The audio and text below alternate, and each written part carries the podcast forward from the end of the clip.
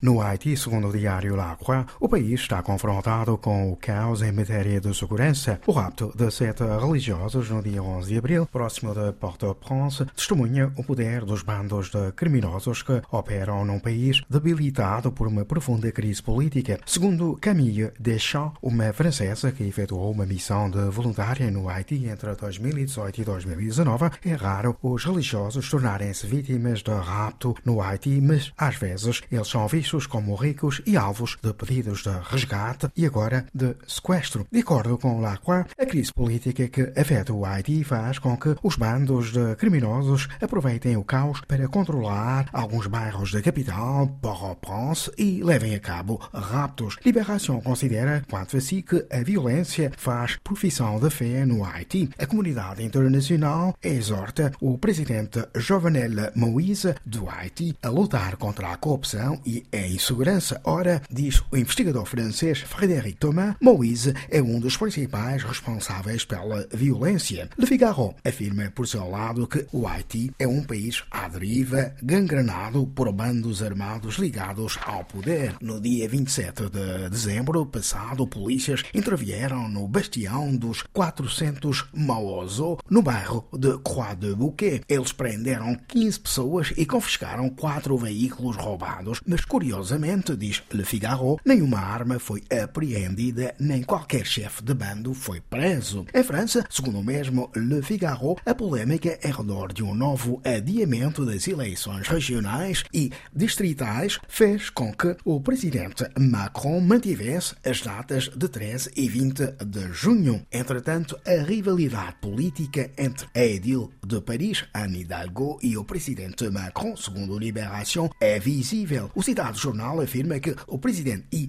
a edil de Paris sonham em ser adversários na segunda volta da eleição presidencial. Libération sublinha que, embora atrás de Jean-Luc Mélenchon, de esquerda, nas sondagens de opinião sobre a eleição de 2022, Ana Hidalgo está lado a lado com o ecologista Yannick Jadot e continua a avançar mascarada. Segundo ainda o Libération, Macron tenta ignorar Hidalgo e dar a impressão que os ecologistas serão os seus principais adversários, mas isso é sinal de que ele teme a Edil de Paris. A ler também no Le Monde a diplomacia vacinal da China em dificuldades por causa da pouca eficácia das suas vacinas anti-Covid, o que, segundo o mesmo jornal, levanta suspeitas sobre as capacidades científicas dos laboratórios chineses. No L'Humanité, um dossiê consagrado às vítimas do gabinete dentário low cost Dentexia, em França, que, cinco anos depois, continuam a sofrer na pele e no porta-moedas, o jornal realça que o referido escândalo é revelador das disparidades sociais no que diz respeito aos tratamentos odontológicos em França. Em França também, o PSG Paris Saint-Germain, segundo o Aujourd'hui en France, terá de se qualificar para as meias finais da Liga dos Campeões frente ao Bayern de Munique se deseja ingressar no círculo dos gigantes do futebol europeu. Já é tempo do Paris Saint-Germain reacender as estrelas diz